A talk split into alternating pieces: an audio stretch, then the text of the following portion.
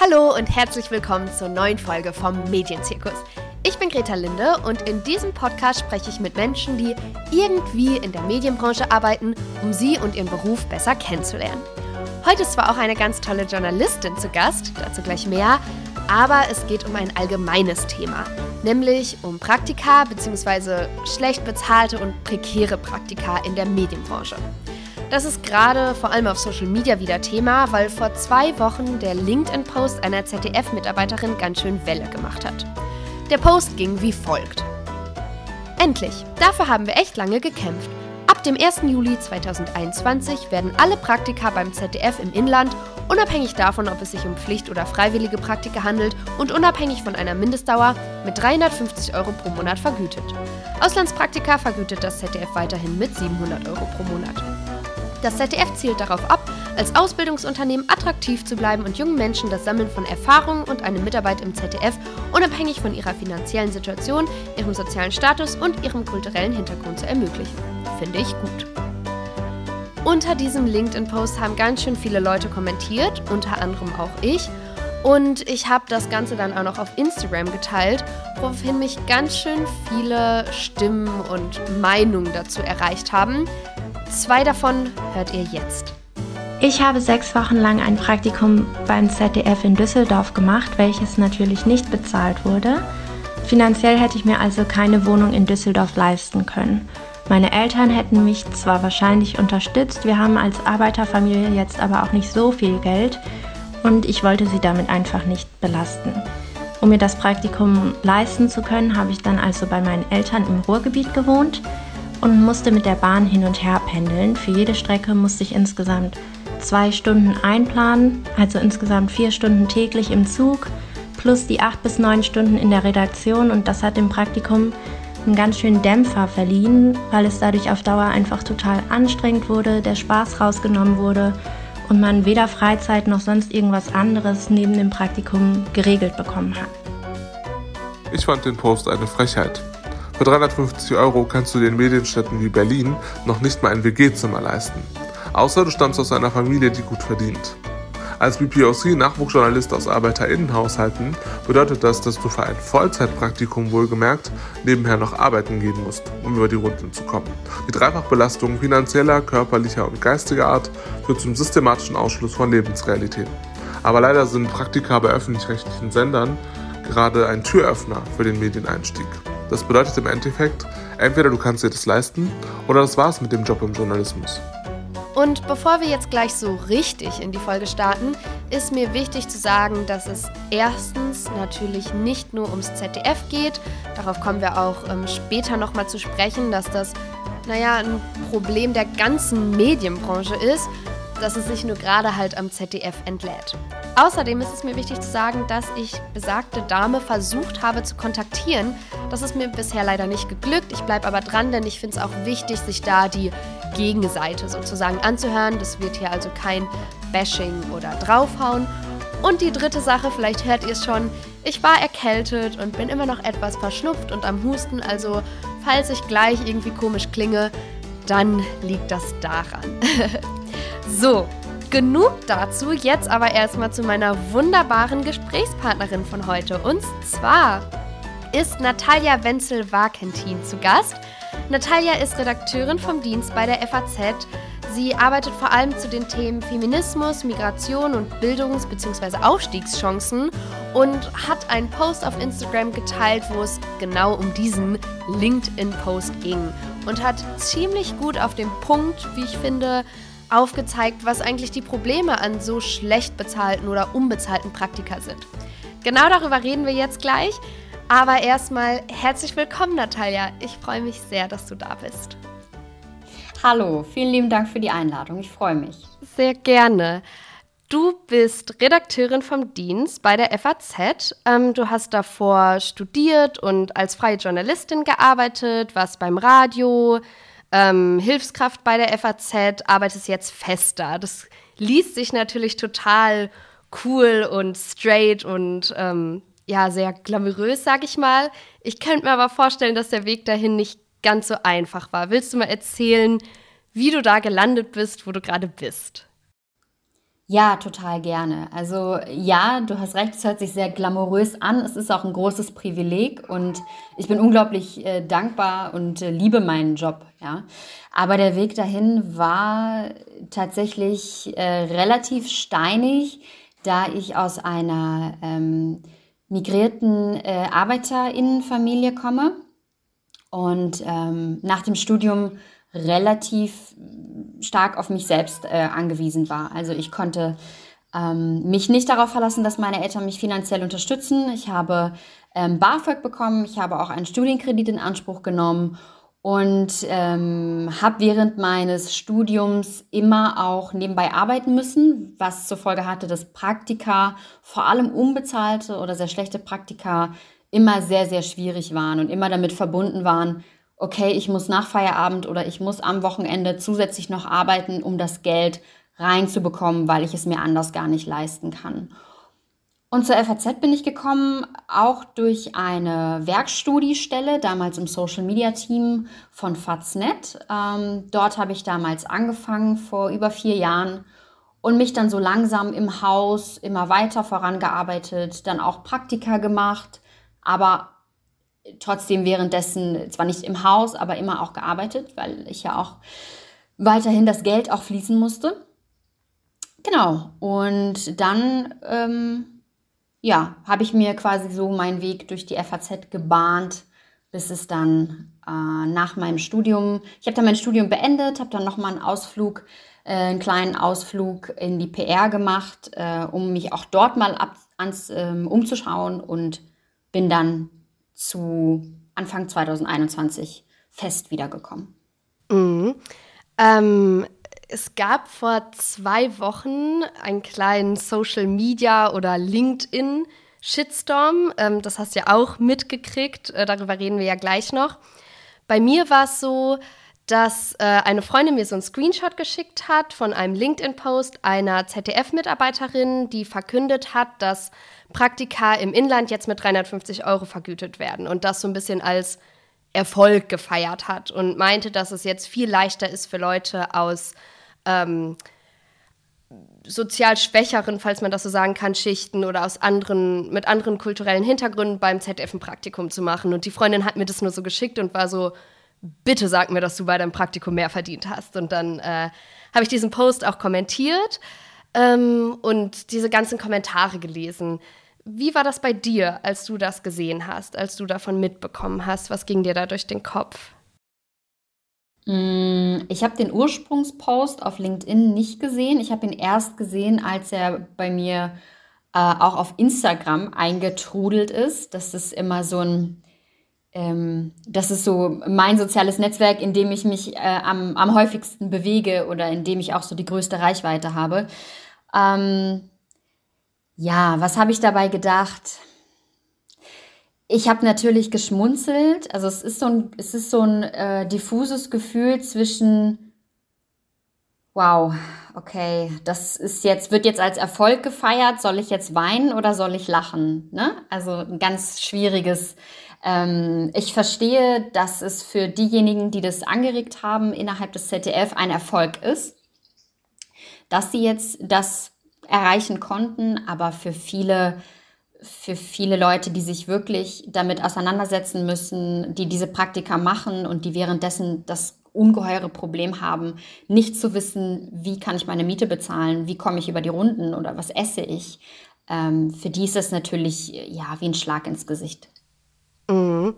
Und hast du da auch so an deine Praktika-Zeit irgendwie zurückgedacht oder ähm, ich weiß nicht, war es so, dass du schon mal Sachen vielleicht auch nicht wahrnehmen konntest oder nicht da arbeiten, weil es eben mit dem Geld so knapp war?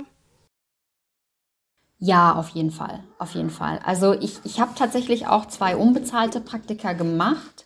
Ähm, die gingen aber auch nicht so lang und da war das irgendwie noch machbar. Ähm, aber grundsätzlich muss ich dazu sagen, ich habe alles in allem nicht viele Praktika gemacht. Ja, ich habe relativ wenige Praktika gemacht, weil ich dem Studijob, bei dem ich auch Erfahrungen sammeln konnte, aber trotzdem ein Einkommen generiert habe, immer den Vorzug gegeben habe. Das ist auch mein mein Rat, den ich äh, Studis äh, oder, oder ähm, EinsteigerInnen in die Branche geben würde. Versucht an, an, an Studijobs zu kommen, bei dem ihr wirklich auch sehr, sehr viel Erfahrung mitnehmen könnt, aber trotzdem Geld bekommt für eure Arbeit.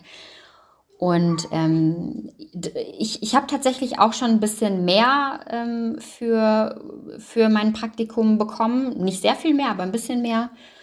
Ähm, ja, aber ohne Arbeit am Wochenende nach der Arbeit, ähm, nach Feierabend wäre das, wäre das nicht, hätte das nicht hingehauen. Mhm. Ja, das, das war bei mir ähnlich. Also ich hatte das Glück, dass ich ähm, ein Stipendium bekommen habe und wusste, dass zur Not meine Eltern mich halt unterstützen können oder irgendwie die 1, 200 Euro, die vielleicht dann fehlen, aufstocken können.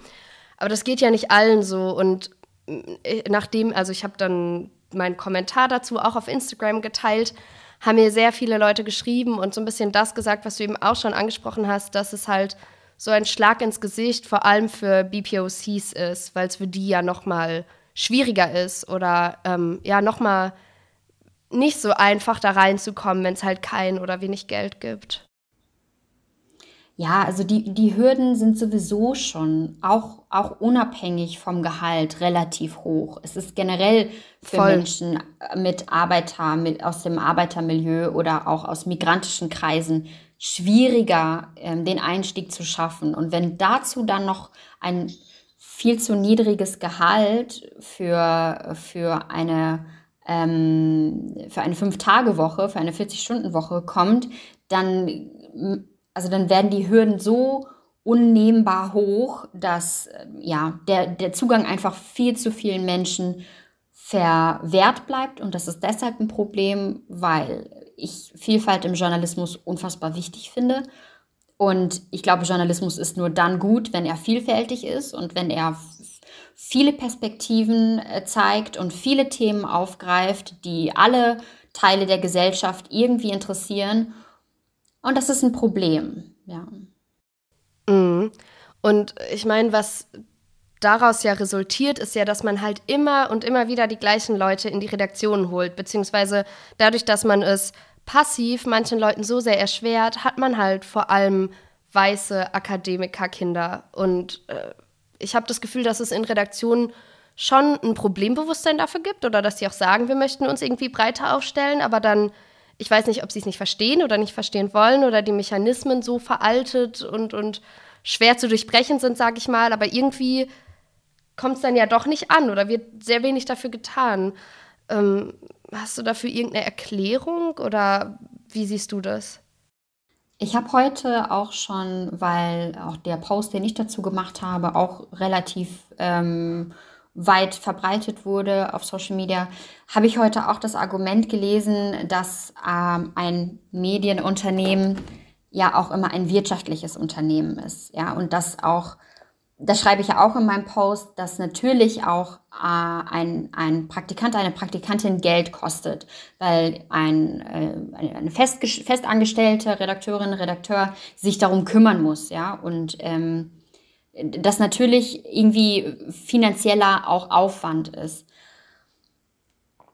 Ich glaube, es würde schon viel helfen, wenn Verlage und Medienhäuser anfangen würden, die Gehälter für ihr Praktikum zumindest mal an das Niveau anzupassen, in dem wir uns mittlerweile bewegen. Also ich habe das Gefühl, da hat sich einfach in den letzten äh, Jahren überhaupt nichts getan, obwohl unsere Mieten steigen. Voll, ja. Obwohl, Alle, alles obwohl, wird teurer, genau. nur der Lohn nicht mehr. Ja. Richtig, genau. Und vielleicht konnte man, also vielleicht hat man vor 10, 15 Jahren ist man mit 350 Euro gut weggekommen.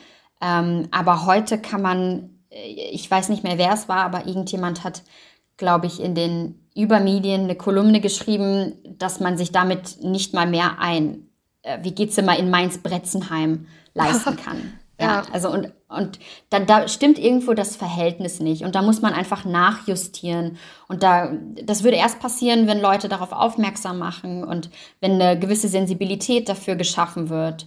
Und dann wird hoffentlich irgendwann äh, ein Grundstein dafür gelegt, das mal an die Realität anzupassen. Mhm.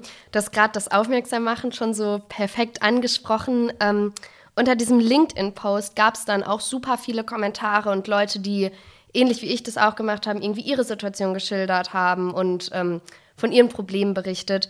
Dann wurde der Post aber gelöscht.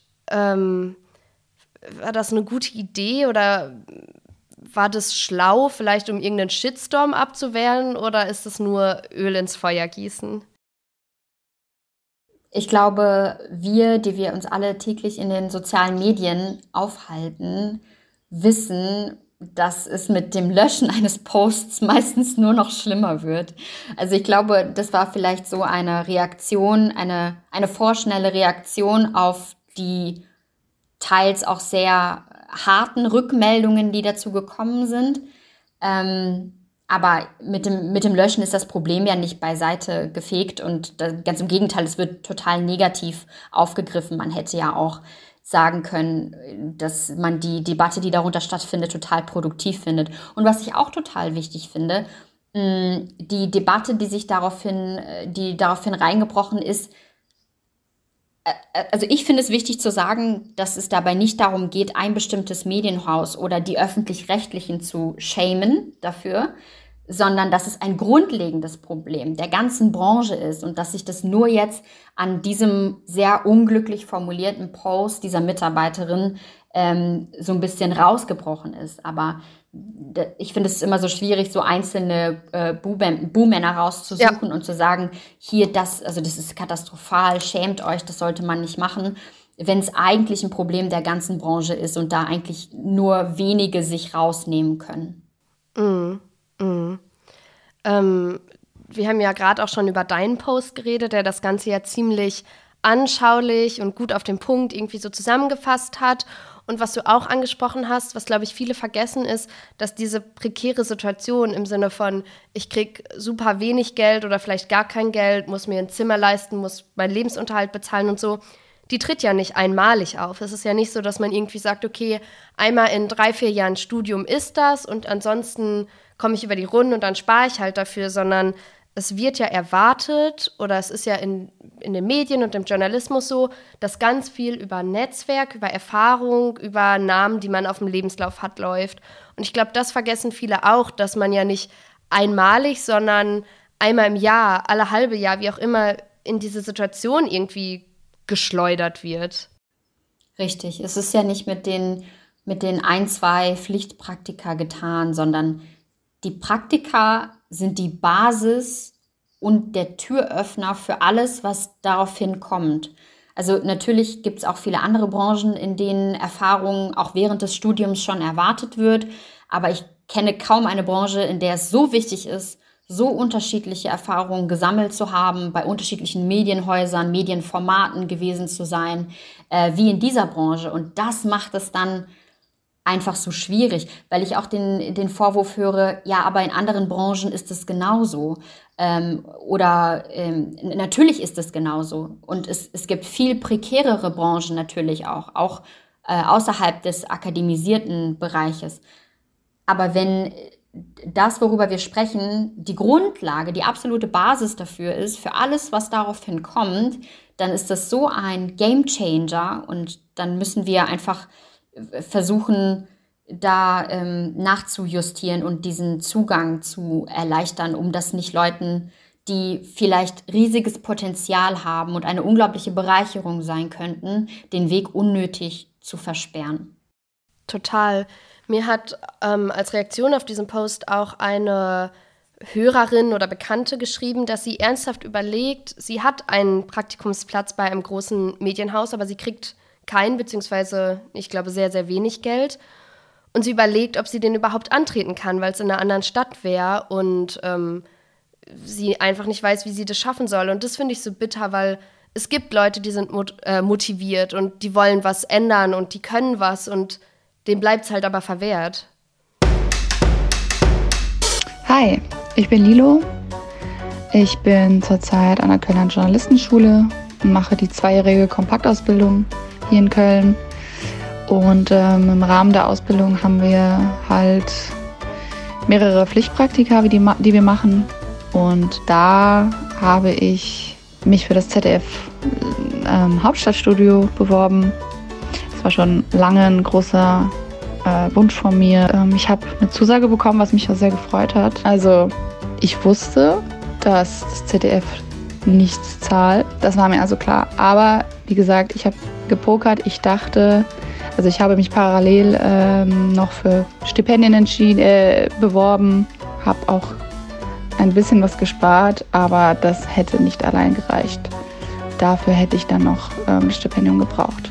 Das hat leider nicht geklappt mit den Stipendien, muss ich ganz ehrlich sagen. Ich habe mich bei drei beworben. Das hat aus verschiedenen Gründen nicht geklappt. Okay, scheiße, wie mache ich das dann? Wenn man sich dann auch die Mieten anschaut in Berlin, ist das ja irre. Das Problem ist ja auch, dass ich ja hier komplett mein ganz, meine ganzen Einnahmen auch natürlich weg, wegbrechen. Ne? Also ich, ich äh, arbeite hier nebenbei, ich habe zwei Jobs tatsächlich. Das fällt ja auch komplett weg, wenn ich dann in Berlin bin. Deswegen, deswegen brauche ich ja so unbedingt einen Lohn oder irgendeine Unterstützung. Tja, und als ich dann von dir tatsächlich erstmal bei Instagram und dann bei LinkedIn gesehen, diese, diesen Posting gesehen habe von der Dame des ZDF, da war der erste Moment, okay, geil, vergütet, wow. 350 Euro, das ist nichts eigentlich. Also ich habe mir das komplett alles durchgerechnet, wie das wäre, wenn ich dieses Praktikum machen würde. Und mit 350 Euro wäre es halt so, ich hätte, ich kam irgendwie auf 60 Euro raus pro Monat. Also ich hätte 60 Euro quasi nur fürs nackte Überleben. Also jetzt ohne Miete, ohne Nebenkosten. Ich wohne mit meinem Freund zusammen und wir teilen uns die Miete natürlich. Und natürlich kann er das dann für diese Zeit auf sich nehmen. Aber äh, da wir sowieso ein Haushalt sind, kommt es da auf, aufs Gleiche hinaus. Also dann hat er weniger, dann habe ich auch weniger. Also das ist genau. Also ich habe mich auch noch nicht komplett entschieden. Tendiere im Moment dazu, das abzusagen leider. Ich würde es super gerne machen, aber ich kann ich möchte es einfach nicht äh, um jeden Preis machen. Das geht einfach nicht. Weil ich möchte natürlich auch nicht, ich möchte nicht meine Eltern dabei belasten. Ich möchte nicht meinen Freund dabei belasten finanziell, nur um ein Praktikum zu machen. Ja, bei dem es eh eine Frechheit ist, dass da so ein Hungerlohn gezahlt wird. Deswegen bin ich noch am Überlegen, aber tendiere im Moment zu Nein. Und wenn man dann von, von, von dem Punkt aus argumentiert, dass man sagt, das ist ein Wirtschaftsunternehmen und das muss natürlich wirtschaftlich denken und handeln, dann könnte man aber auch sagen, und was ist mit all dem Humankapital, was dabei verloren geht, weil es gar nicht erst die Chance bekommt, ähm, ja, irgendwie zu partizipieren und äh, aber vielleicht total großartig wäre und eine große Bereicherung. Und, und das, finde ich, darf dann nicht sein. Voll. Und selbst wenn man dieses Wirtschaftliche noch weiterdenkt, ist es ja so, Zeitungen oder Fernseh, Radio, was auch immer, müssen sich ja verkaufen. Die haben ja ein Interesse, ihr Produkt an den Mann oder die Frau ähm, zu bringen. Und da macht es doch auch wirtschaftlich gesehen viel mehr Sinn, wenn die Redaktion eben divers aufgestellt sind, weil man halt viel mehr Lebensrealitäten abbilden und viel mehr Leute ansprechen kann. Also das, das verstehe ich auch nicht, warum, ich weiß nicht, ob die Leute das nicht sehen oder nicht sehen wollen oder einfach krass hinterher sind, aber wenn man auf dieser ganz ökonomischen Schiene bleibt, dann macht es doch bis von vorne bis hinten einfach nur Sinn. Ich glaube, es fehlt so ein bisschen das Bewusstsein dafür, wie Redaktionen arbeiten oder wie Medien arbeiten. Das ist ja sowieso ein großes Problem unserer heutigen Zeit, dass da oft Missverständnisse, dass es da oft Missverständnisse gibt und das nicht nachvollzogen werden kann, wie da eigentlich gearbeitet wird. Aber äh, ja, absolut, da bin ich total bei dir. Ähm, von, das schreibe ich ja auch in meinem Post, von Vielfalt im Journalismus profitieren am Ende des Tages wir alle. Ja. Weil wir alle äh, uns repräsentiert fühlen, weil wir alle die Themen lesen, sehen, hören, wie auch immer, die uns ansprechen. Und ähm, das ist total wichtig. Mhm. Ich habe mir dann auch überlegt, ähm, im Rahmen dieser Debatte, was jetzt irgendwie so der richtige Weg ist, weil gleichzeitig gab es Stimmen, die gesagt haben, okay, das ist doch schon mal ein Anfang, es ist immer noch mega prekär, aber 350 Euro jetzt, wenn man beim ZDF bleibt, sind halt besser als gar nichts.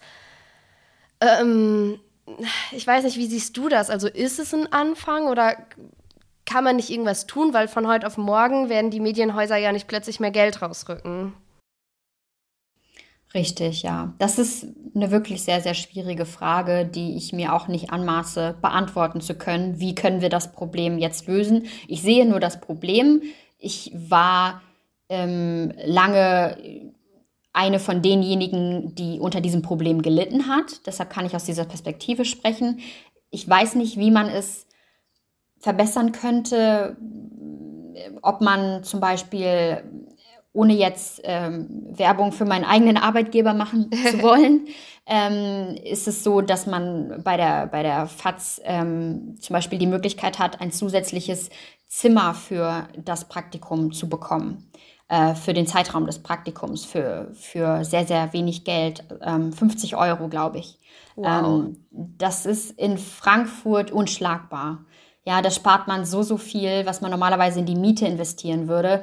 Das finde ich ist zum Beispiel ein attraktives Angebot. Ich weiß nicht, inwiefern Medienhäuser über die Ressourcen verfügen, aber dass man zum Beispiel zu dem Gehalt Wohnraum zur Verfügung stellt. Ja, das finde ich ist, glaube ich, ein sehr konstruktiver Vorschlag. Ja.